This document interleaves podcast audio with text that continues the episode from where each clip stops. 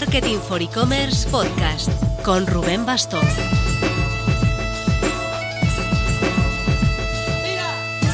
Hola marketer, fieles a nuestros principios, el podcast de Marketing for E-Commerce va a seguir todo el verano, non-stop.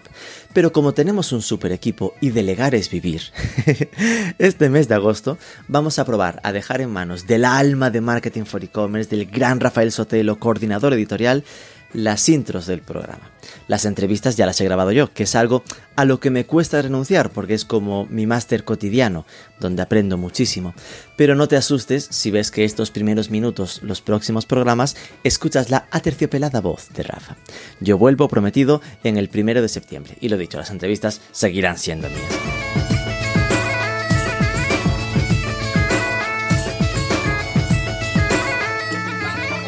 Mientras tanto, ya está abierto el plazo de inscripción tanto para los e-commerce awards en España como para su equivalente en México, los premios e-commerce.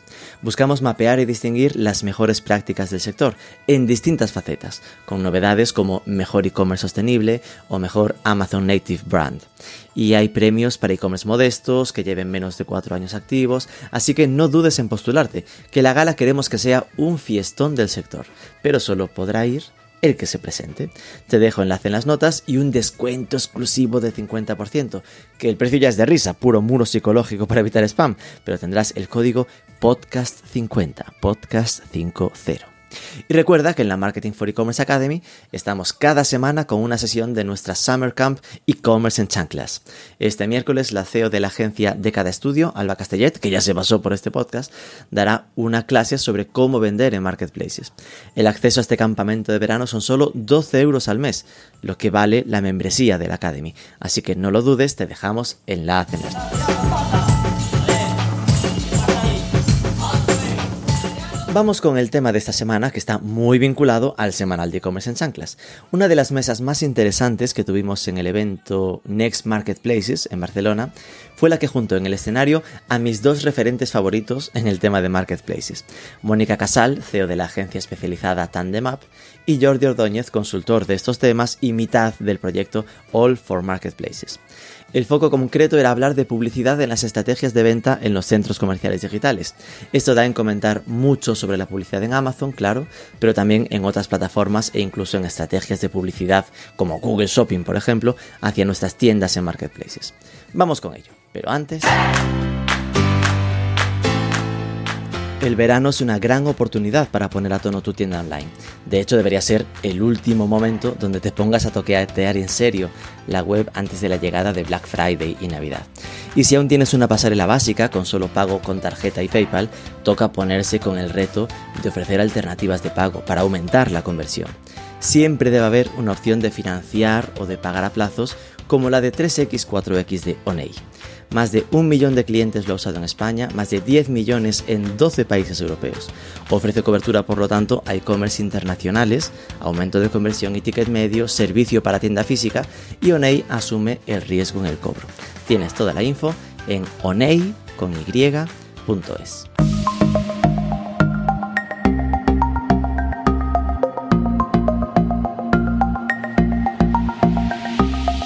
pregunta de base. Primero empecemos por el eh, quiénes sois, contadme cuáles son vuestros proyectos principales para que os conozcamos un poco. Mónica Casal. La forma más rápida de presentar a Tandem creo que es eh, decir que es una consultora embarrada, es decir, de las que le entramos al trapo, ¿no? Talachera, que diría en México. sí, talachera sería en México, tal cual. Eh, básicamente nosotros mm, trabajamos en dos ejes. Por una parte, ayudamos a marcas y a fabricantes a definir su estrategia de marketplaces, ¿vale? fundamentalmente cómo Em, crecer a nivel internacional y diversificando en plataformas, es decir, yendo mucho más allá que Amazon.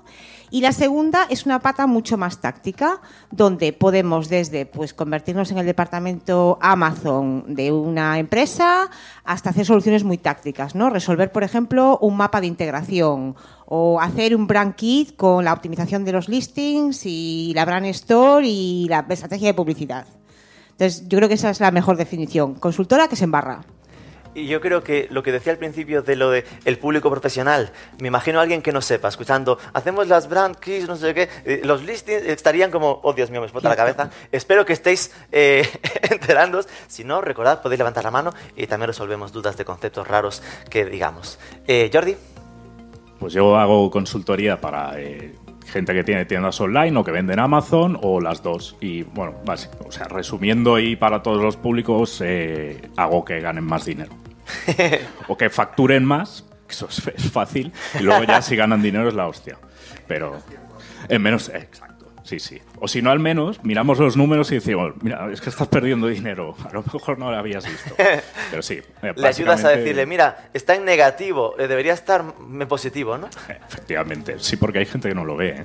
Bueno, bueno, Cuesta a veces. Y aparte tengo, bueno, esto con David Vaquerizo, que es eh, otro- otra persona de otra agencia. Y no es el típico curso de vas a conducir un Lambo y tal y te vas a forrar con Amazon, sino que es para gente que ya lleva un tiempo vendiendo y que quiere aprender pues, cosas más avanzadas.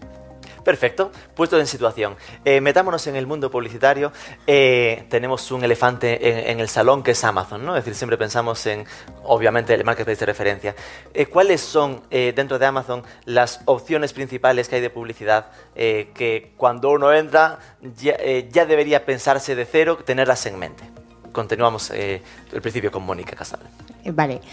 La forma más, más fácil de explicarlo, eh, por ejemplo, a los que estáis con- eh, familiarizados con marketing digital, es que hay dos grandes plataformas. Una sería el equivalente del SEM, ¿vale? Que es el AMS, es modelo de compra por clic y va muy enfocado a performance, a generar ventas. Y la segunda sería el equivalente de display, así muy en grandes rasgos, ¿vale? Que sería el DSP, compra programática, que se compra en CPM y que sirve para abrir alcance. Yo creo que estos serían los dos grandes tipos. Pero Jordi seguro que nos... Bueno, sí, sí. Hay un tercero que no ha sabido Mónica. por favor. Em, está la publicidad que puede hacer todo hijo de vecino, que es Sponsored Products, y no necesitas registrar la marca dentro de Amazon. Y luego están unas opciones publicitarias eh, para marcas que están registradas dentro de Amazon, que son más interesantes desde el punto de vista de eh, visibilidad y de eh, segmentación, que es Sponsored Brands, esos banners de marca horizontales que vemos en muchas búsquedas, y Sponsored Display, porque tiene la parte de segmentación por audiencias. Ya sabéis que, bueno, Google sabe por dónde navegas, pues Amazon sabe dónde te gastas las pelas, que eso es más interesante siempre. Y lo rima, qué bonito. no me había fijado. Pues eh, después también tenemos remarketing, gente que ha pasado por nuestra ficha de producto o gente que ha comprado y le vamos impactando para que vuelva a comprar. O sea que esa opción también es muy interesante porque tenemos segmentaciones como eh, gente que es eh, propensa a suscribirse a productos o gente a la que le gustan las películas de horror en eh, Prime TV, por ejemplo. ¿vale? Entonces, todo el ecosistema Amazon recoge datos de lo que compramos, lo que vemos en Prime TV, lo que escuchamos en Amazon Music en, en Audible, eh, lo que leemos en Kindle y lo que eh, escucha el altavoz inteligente de Alexa, que también bueno, escucha para mejorar la relación del cliente con Alexa y, y unos cojones, ¿no? Eh, escucha y te pone ahí en una segmentación para vendérsela a gente pues como nosotros, que la usamos para segmentar y que los clientes vendan más. Vale, entonces eh, tendríamos, eh, veo como bastante simplificador lo de el SEM y el display, ¿no? Eh, y que hay, eh, entiendo que todo lo que hemos comentado hasta ahora son opciones de segmentación para aparecer dentro de Amazon, ¿no? O también puedes contratar a Amazon para aparecer fuera de Amazon. Mónica Casal, ¿qué estás sintiendo con la cabeza? Sí, sí a las dos cosas. Es decir, eh, hasta ahora era muy fácil, ¿no? Para, para anunciarte con, el, con la plataforma publicitaria de Amazon fuera de Amazon, se limitaba únicamente a DSP, a compra programática. Lo que ahora estamos viendo es que dentro de AMS, es decir, AMS es como Amazon Marketing Services. o? Correcto, Bien. AMS, Amazon Marketing Services, y lo otro es Amazon Advertising, que sería la parte de compra programática. Entonces, hasta hace poco eh, solamente podías comprar fuera de Amazon con Programática. Con, con programática. Ahora ya lo puedes hacer con Sponsor Display, que es uno de los de los eh, formatos que, que explicaba Jordi justo. Entonces, puedes hacer ambas cosas. Vale. ¿Y eh, dónde aparece lo que aparece fuera de Amazon? Es como, porque claro, puedo llegar a entender que son como sus canales propios diferentes a Amazon.com o tiene también como la red de display de Google, hay como 80.000 webs que aceptan publicidad de Amazon. Sí, Sí, bueno. es esta segunda, entiendo. Bueno, ¿no? o sea, a ver si tienes dinero puedes comprar espacios siempre. Y aparte tienen pues Twitch o tienen eh, Vale. IMDB también. Washington IMDb. Post también. Lo Ah, compró. Bezos. Pues Sí, ahí están. Bueno, tienen varias redes de, de webs, pero bueno, también compran espacios publicitarios igual que los compra eh, o Criteo y básicamente apareces Vale, ahí. no es algo tan consolidado como la red de display de Google, que al final es eh, el blog X que se apunta en la red de display de Amazon, sino que Amazon va como contratando espacios de forma un poco más eh, Sí, abierta. Lo que pasa es que, claro, libre. Amazon tiene una red de afiliados que Google no tiene. O sea, Google tiene AdSense, pero la red de afiliados de Amazon es bestial. Sí. Nicheros y, e incluso pues el, el país o el confidencial, todo el mundo hace afiliación con Amazon, con lo cual de ahí le ganan la partida a Google en captación de tráfico. Y ahí hay algo muy interesante, que es a veces te encuentras, por ejemplo, con que un afiliado de Amazon tiene ambos sistemas, está en la red de Google y, y a la vez, por el mismo placement, está con Amazon. Entonces, está, o sea, es el afiliado quien decide. Y normalmente aquí lo que se está dando es que Amazon paga más. Entonces, con toda la parte ahora de banners, de display, de todo esto, mm, realmente hay un pulso muy interesante ¿no? entre Amazon y, y Google. Bueno, Google y otras, y otras Claro. plataformas. Sí, que el que tiene los dos los dos formatos dentro de su web acaba viendo que le compensa tener el de Amazon porque ingresa más a fin de mes, básicamente. ¿no? Eso es. Eh, de estos formatos que estáis comentando, ¿no? Para los que estamos aquí, digamos, oye, vamos a empezar a probar a, a publicitarnos. eh, ¿Cuáles son los que mejor funcionan? Entiendo que al final dependerá del objetivo, bla, bla, bla, pero es decir que, o cuál es el ABC, ¿no? Los, los formatos más habituales que deben, que deben tenerse en mente. De nuevo utilizo algo que, que- que existe desde hace mucho tiempo en marketing digital, que es el push y el pull. ¿Vale? Entonces, básicamente, Amazon Marketing Services es un formato pull. Funciona sobre palabras clave. Vale. Cuando yo estoy buscando algo X, yo te aparezco, entonces te traigo. DSP es un formato push, es decir, te voy a buscar, voy a abrir alcance, me voy a salir de la categoría y del tipo de producto y voy a buscarte sobre, eh, sobre comportamiento, sobre audiencias lookalike, sobre retar bueno, retargeting existen los ambos, ¿no? Pero sería la, la forma más clara para mí de explicarlo sería así. ¿Vale? Eh, con tus clientes, ¿cuáles sueles recomendarlas así más habitualmente? Depende del, del producto, Ya, depende del nicho, depende de... A ver, es que yo em- empecé en esto con el SEO, entonces todo depende, evidentemente.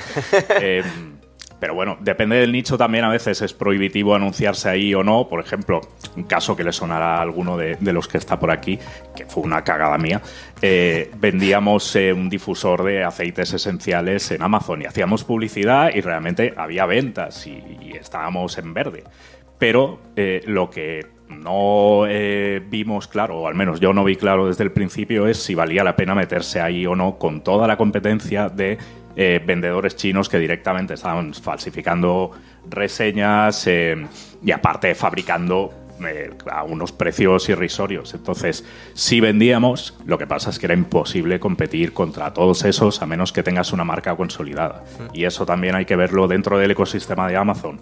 Eh, aunque te metas a hacer publicidad tirando de billetera, muchas veces la gente se guía por este producto que está compitiendo contra el nuestro, que está empezando, tiene 5.000 reseñas, el otro 3.000, el otro 2.000, que luego la mitad son falsas, pero la gente no lo sabe. Y, y eso, por ejemplo, yo creo que fue una cagada mía de, no decir, oye, mira, vamos a hacer primero branding y luego vamos al formato este más de, performance. Y, nada, básicamente no, no funcionó bien. Lo que decías era que, tal y como lo hiciste, al final, aunque tú aparecías más pagando, la gente se iba al orgánico porque tenía la, la- brand, la marca protegida porque tenía muchas, eh, eh, muchas opiniones, ¿no? Bueno, sí, no. O sea, a ver, es que al final las, las estrellitas en Amazon, si tú te estás anunciando, eres el primero y tienes 20 reseñas positivas, pero el de al lado tiene 5.000, como era el caso, o más, pues... Se van al de 5.000. Claro, es que pasas por delante de un restaurante y no hay nadie, pues no entras. Y si está lleno, pues te vas a poner a hacer cola porque, coño, me quiero hacer la foto para Instagram, que me vean aquí, no sé qué. Pues un poco el efecto llamada que tiene lo de las reseñas en Amazon. Claro. en nuestro caso, claro, competíamos contra gente que, bueno, después incluso una marca blanca de Amazon acabó sacando un difusor de aromas parecido al nuestro y al de los chinos, pero claro, es, es distinto si lo vas a anunciar y, y la plataforma es tuya. Claro, eso es, sí, eso es un, cambia la cosa. Eh, entiendo que lo que tú crees que deberías haber hecho es primero haber conseguido más opiniones. Sí, no y estás haber hecho diciendo más... falsificarlas, por supuesto. Hombre, Algunas, sí, pero, pero desde luego 5.000 Esto yo... borrando del streaming para que después no lo pille Amazon, que ya sabemos. No, no, sí, yo no, yo no lo hago, lo hago a un amigo. Eh, pero yo no lo puedo escalar al nivel de China, porque en China, joder, lo mueven en, más amigos. en un Cucu, en un WeChat y, claro, a ver, que son 1,3 billones de personas censadas. Luego están Mil los que no millones, están sé que estamos censados. con el billones inglés, de verdad. Bueno, vale, son muchos.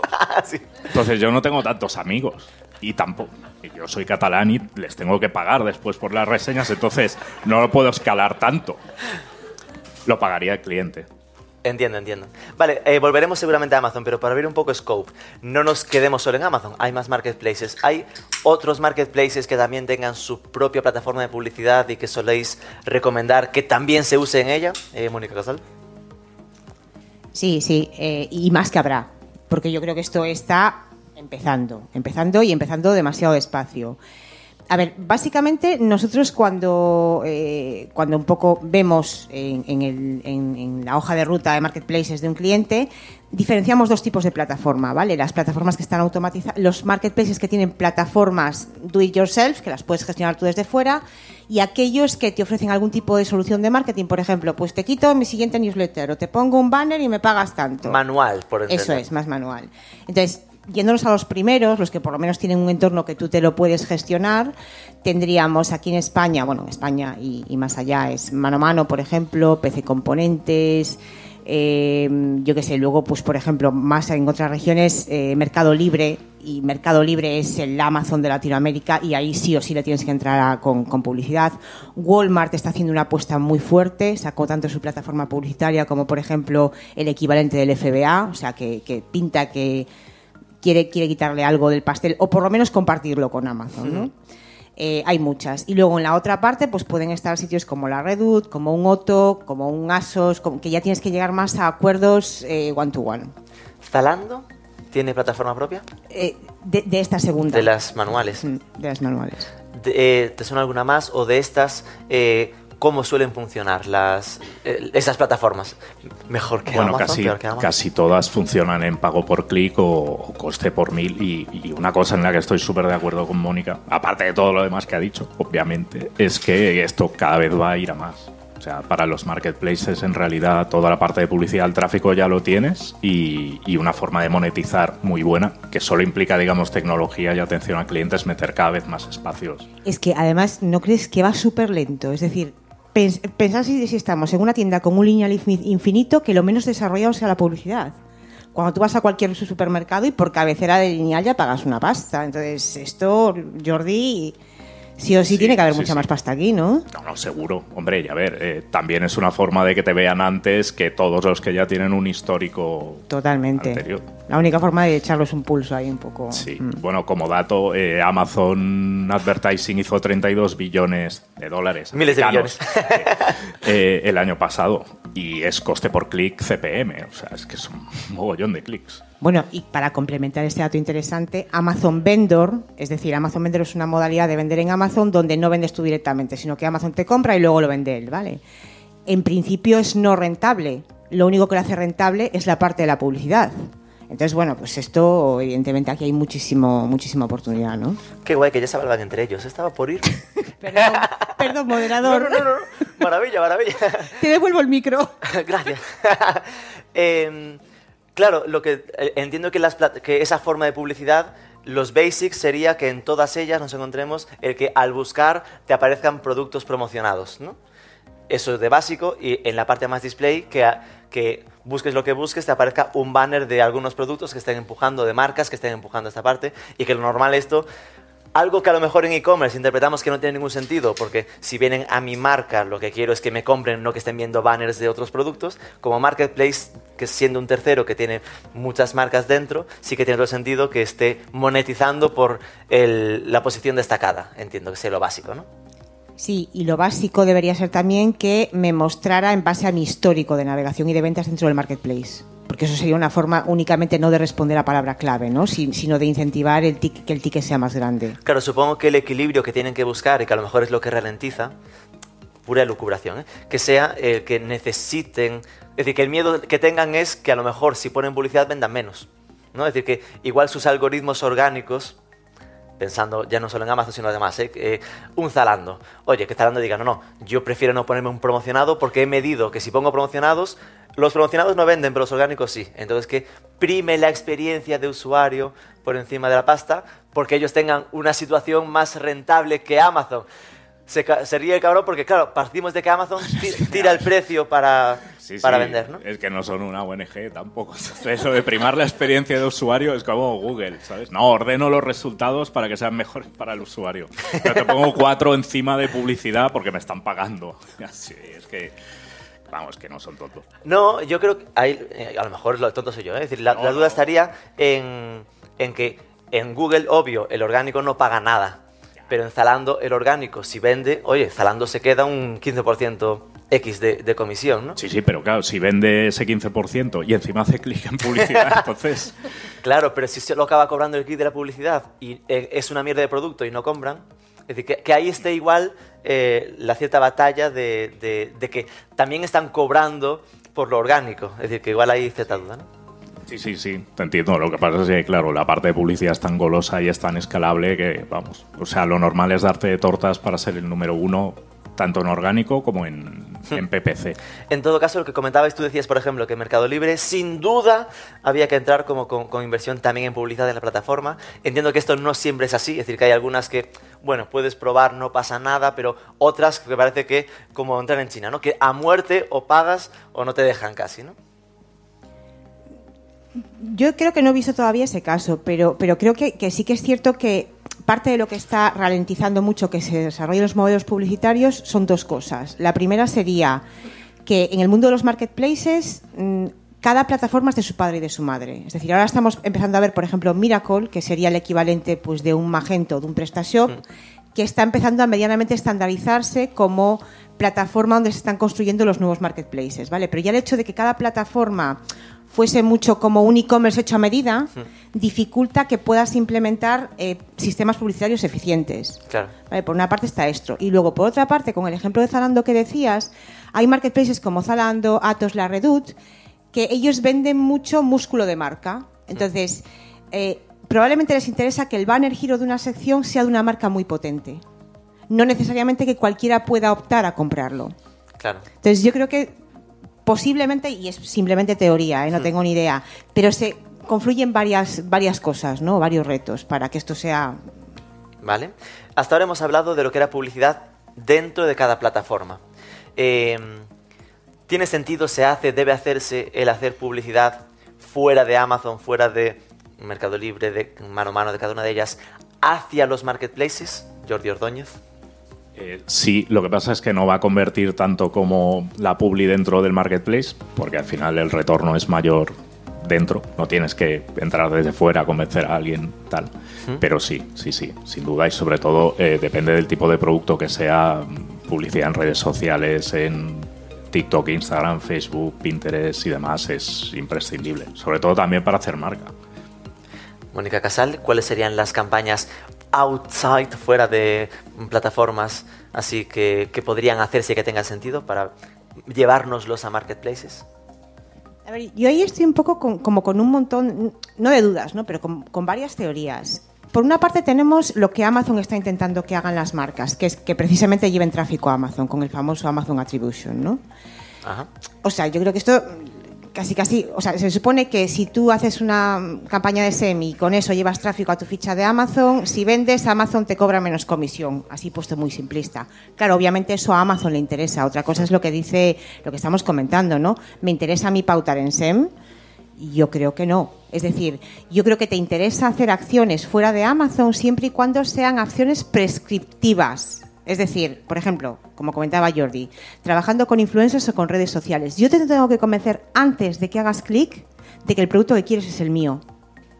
Y por tanto, lo compres en Amazon. Pero si no te convencí antes, simplemente lo que estás haciendo es financiar mm, el marketing de Amazon.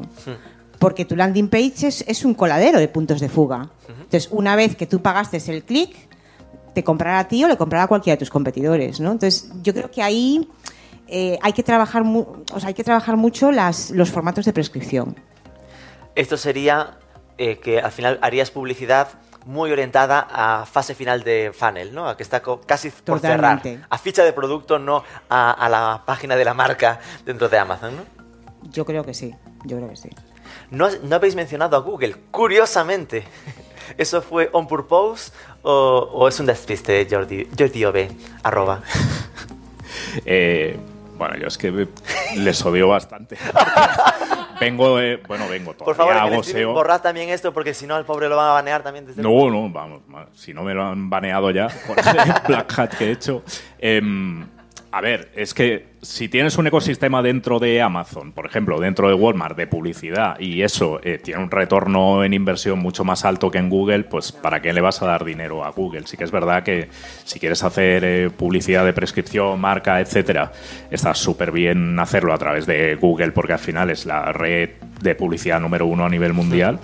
Pero vamos, eh, yo creo que ya tenemos suficiente en el, en el escandallo de PL con toda la pasta que le damos a los marketplaces y Amazon como para meter a Google en la ecuación y tener otro punto más de fuga de margen. Pero sí, se puede meter en la ecuación, obviamente.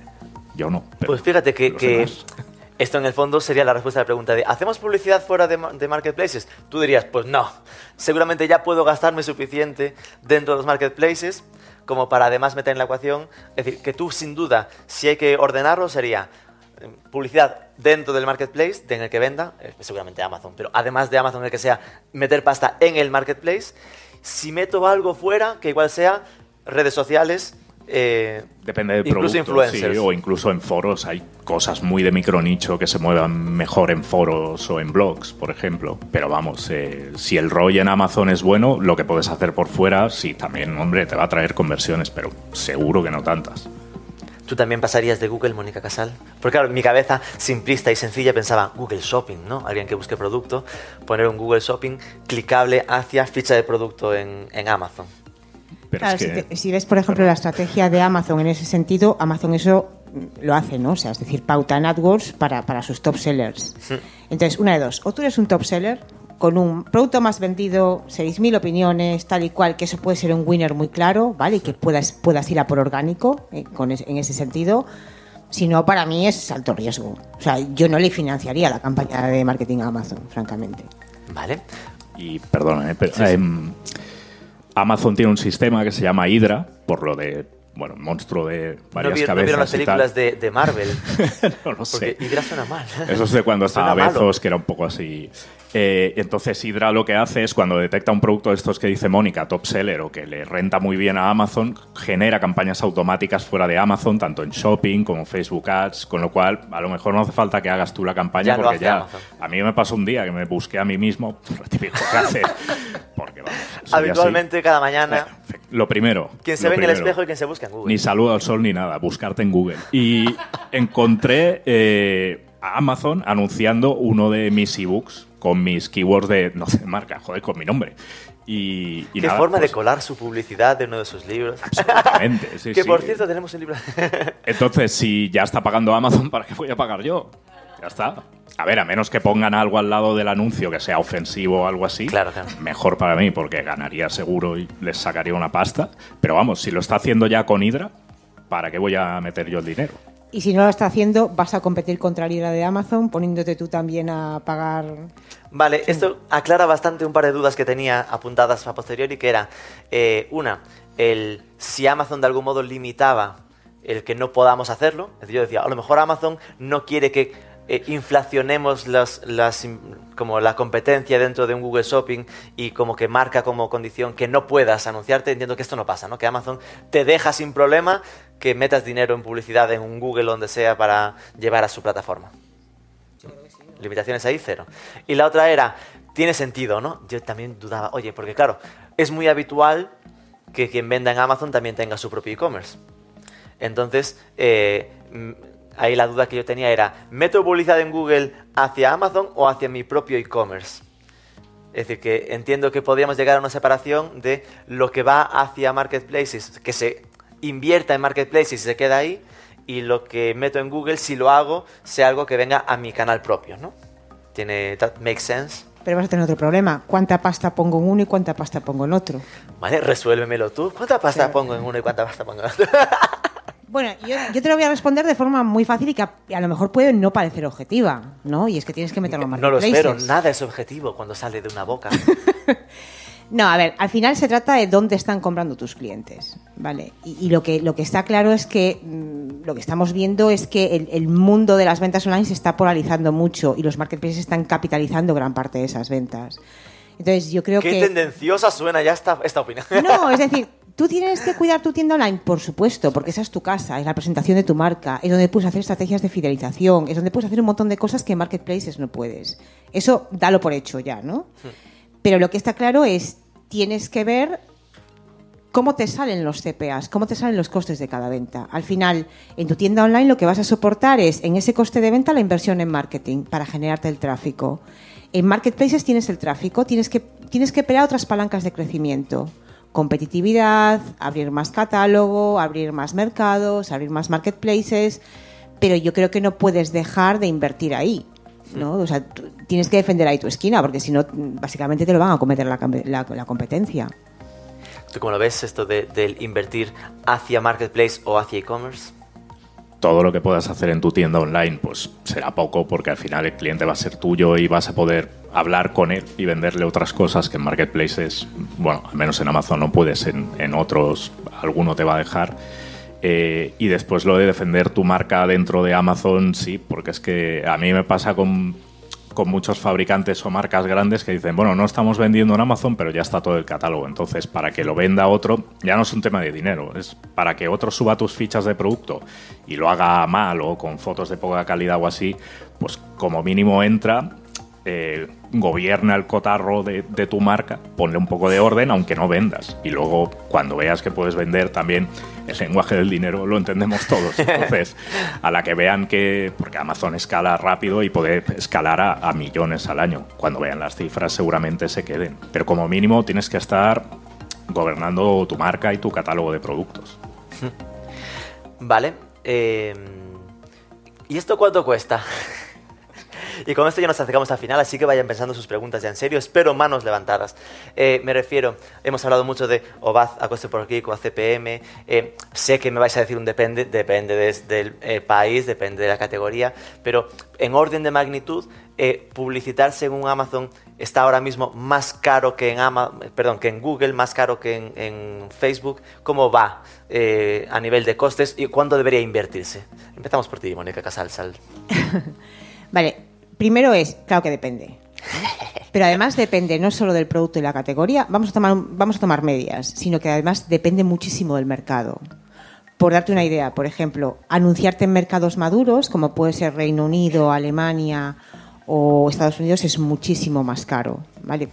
Por tener algo así de referencia, yo qué sé, pues costes medios de CPC pueden estar, ¿qué dirías? Yo me mojo entre un 0,30 y un, o sea, entre, entre 30 céntimos y 1,20, medias generales, más o menos, ¿no? Me gusta, ¿ves? Son generales, Esto- hay variedad, pero bien, datos. Esto, si lo pones en Estados Unidos, te pasas probablemente a un mínimo, a un suelo de 0,89. Guau. Y además creció, creció muchísimo, se encareció muchísimo en el 2021, el año pasado. Ajá.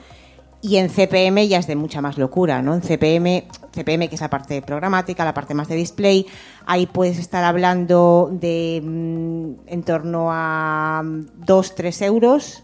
Dos euros de Y lo mismo, pues en mercados maduros probablemente eso no te llegue, ¿no? Bueno, en España quizás un poquito menos. Sí, igual 2, 3 euros me estoy tirando mucho. No sé. Vale. Bueno, depende del producto, pero sí.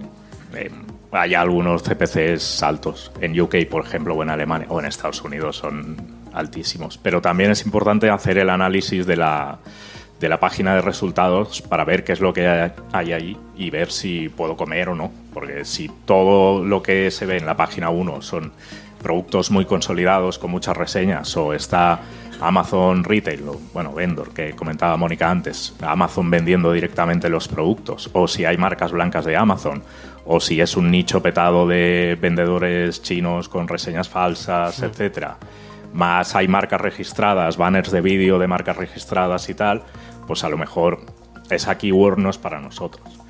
Y esa keyword a lo mejor son 0,5 o un euro el clic y puede generar triple y mil clics al día, hasta, bueno, lo que aguante la visa. Entonces, eh, hay que analizar bien la página de resultados para ver si ahí vamos a tener conversiones o no, porque al final una métrica, dos métricas súper buenas que nos da Amazon publicidad es el ROAS y el ACOS, que es tanto por ciento sobre el PVP que me he gastado en publicidad para efectuar Perdón, una perdón, venta. no quiero dejar a nadie atrás. ROAS es el Return on Advertising Spend. En plan, eh, Sí. los, la facturación sobre lo que has invertido publicidad. De un euro te retorna un euro cinco. Y el. ACOS es Advertising Cost. tanto por ciento sobre el PVP que me he gastado para adquirir esa venta. Ah, vale, Eh, uno te lo 100 da en euros y otro en porcentaje. Claro, 100 euros me he gastado 10, pues el ACOS es del 10.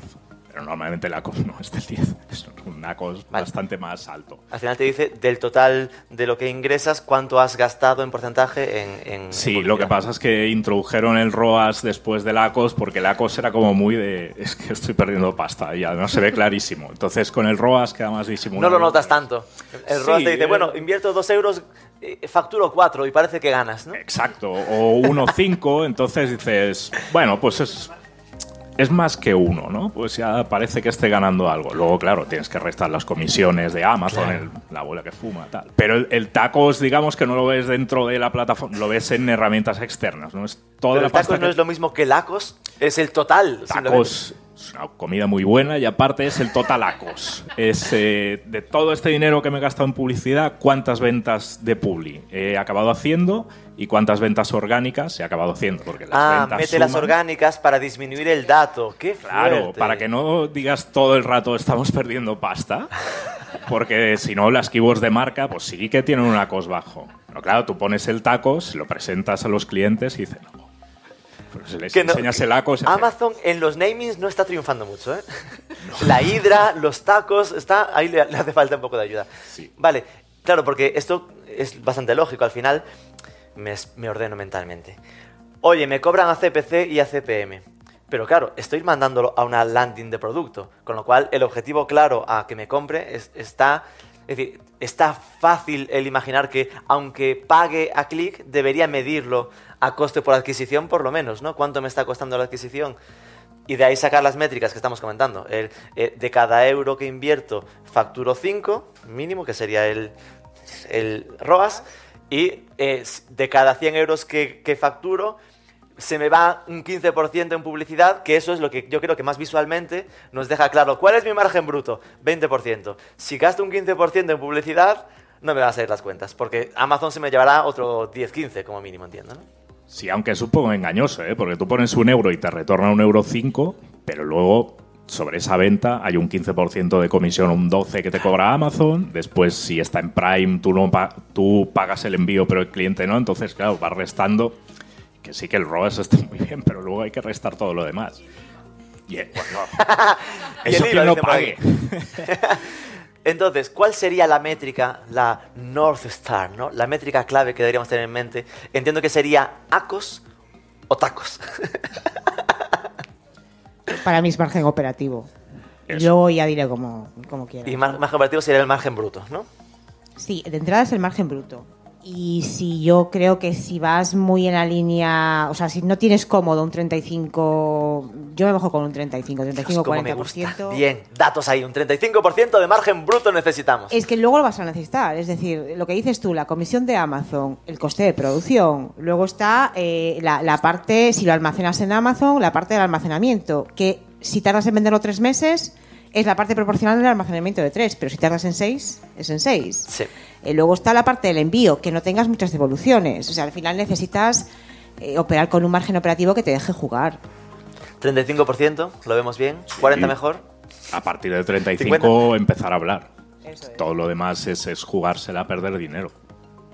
Vale, es decir, que menos del 35%, ah, entiendo que ahí el IVA ya no se contempla, ¿no? Ese 35%, ya hablamos sobre el IVA fuera, o, o ese 75% es que quitarle el 21 del IVA, porque si lo quitamos el 21 del IVA, ya nos quedamos con Hay solo que quitarlo 15. todo, Rubén, porque te IVA lo quitan fuera. todo en esta vida. O sea, esto Entonces- yo por eso voy de negro, soy autónomo. O sea, tú miras los números y cuando sería, gano pasta. aquí. Sin tener en mente el IVA, que tengamos un margen bruto del 35% para ahí poder quitarlo. Me hago las cuentas de la vieja, ¿vale? Quitarle el 15% de, de, de Amazon, Y el 5% de inflación y precio de gasolina que ahora...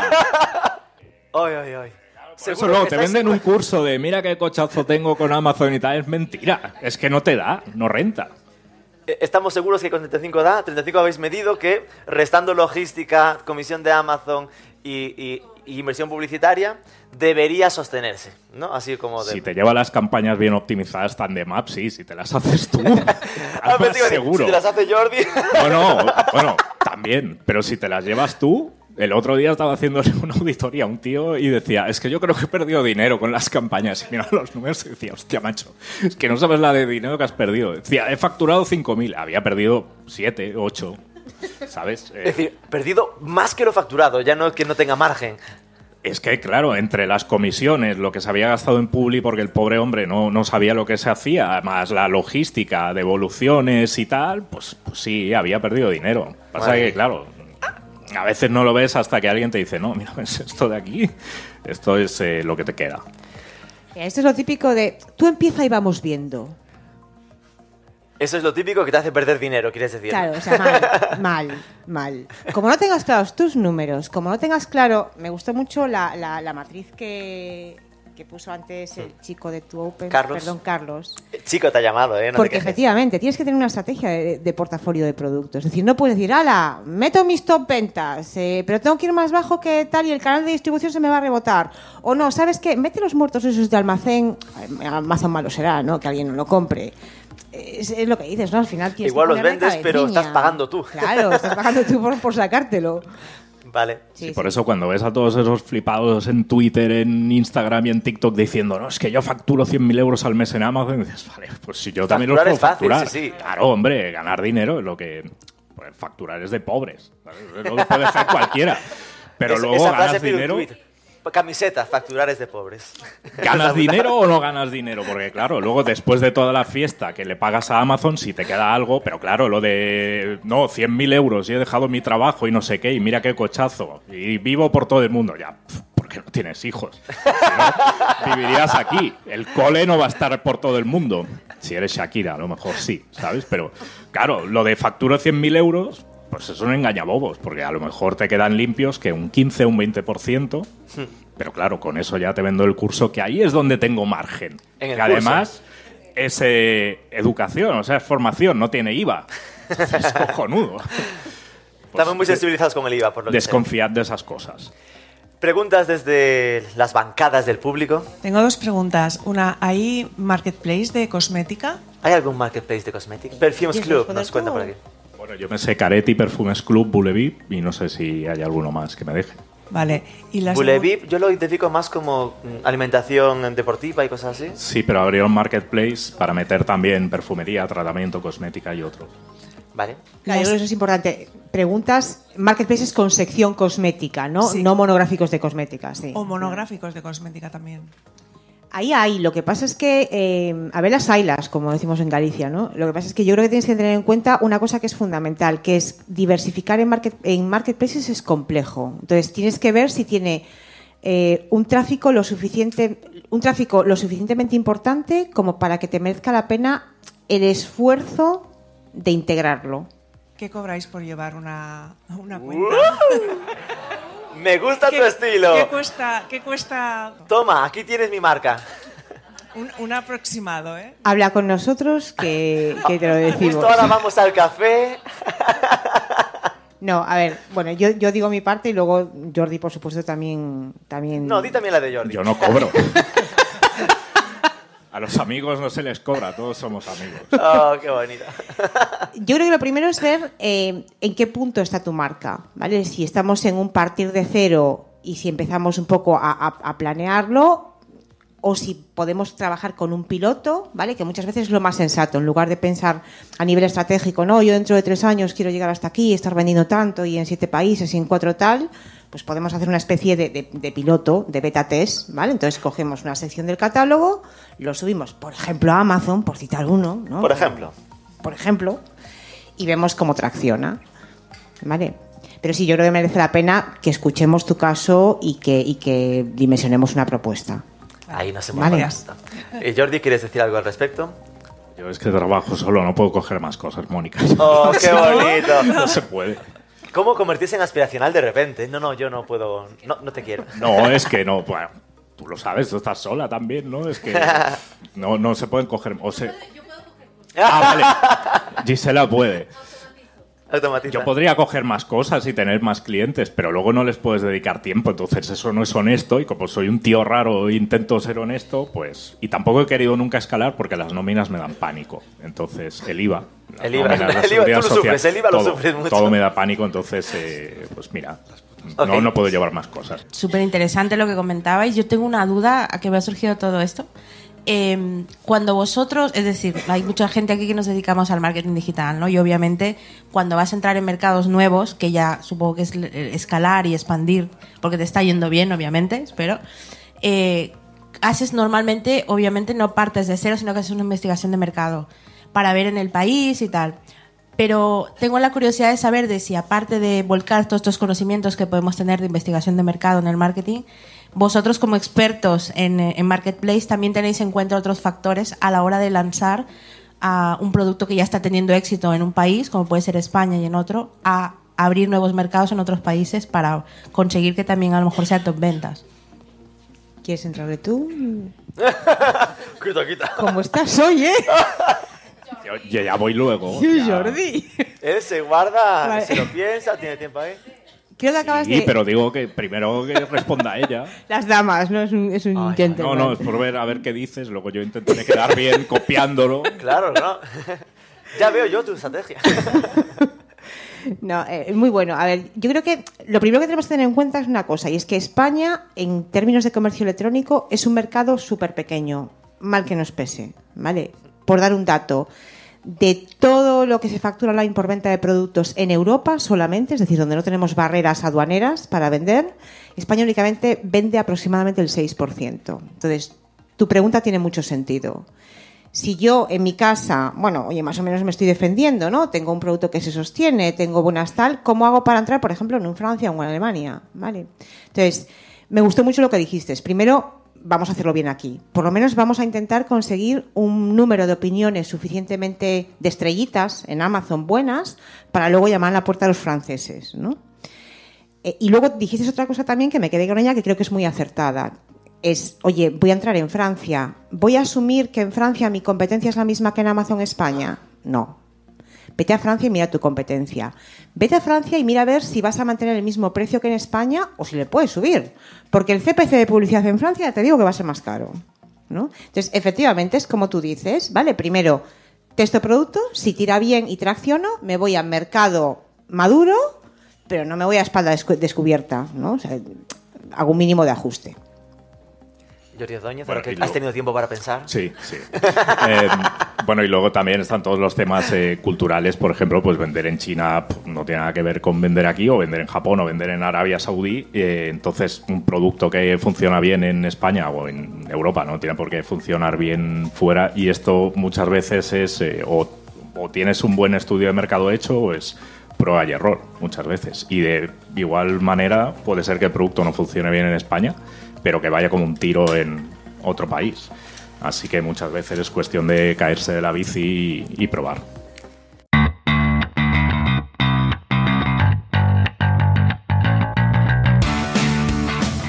Nada, queda claro que hay que hacer muy bien las cuentas para trabajar con una rentabilidad saneada en los marketplaces, sobre todo en Amazon. Recuerda, las próximas semanas tendrás doble ración de compañeros de Marketing for E-Commerce en el podcast, Rafa Sotelo en las intros y yo en la entrevista. Si te ha parecido este programa interesante, recuerda compartirlo por redes etiquetando a arroba Rubén Bastón o arroba MKT4 e-commerce, Marketing for E-Commerce, que da gusto saber que hay alguien de carne y hueso del otro lado. Déjanos una review de 5 estrellacas en Spotify o Apple Podcast. Sobre todo suscríbete para recibir los nuevos programas y aquí estaremos esperándote el próximo lunes.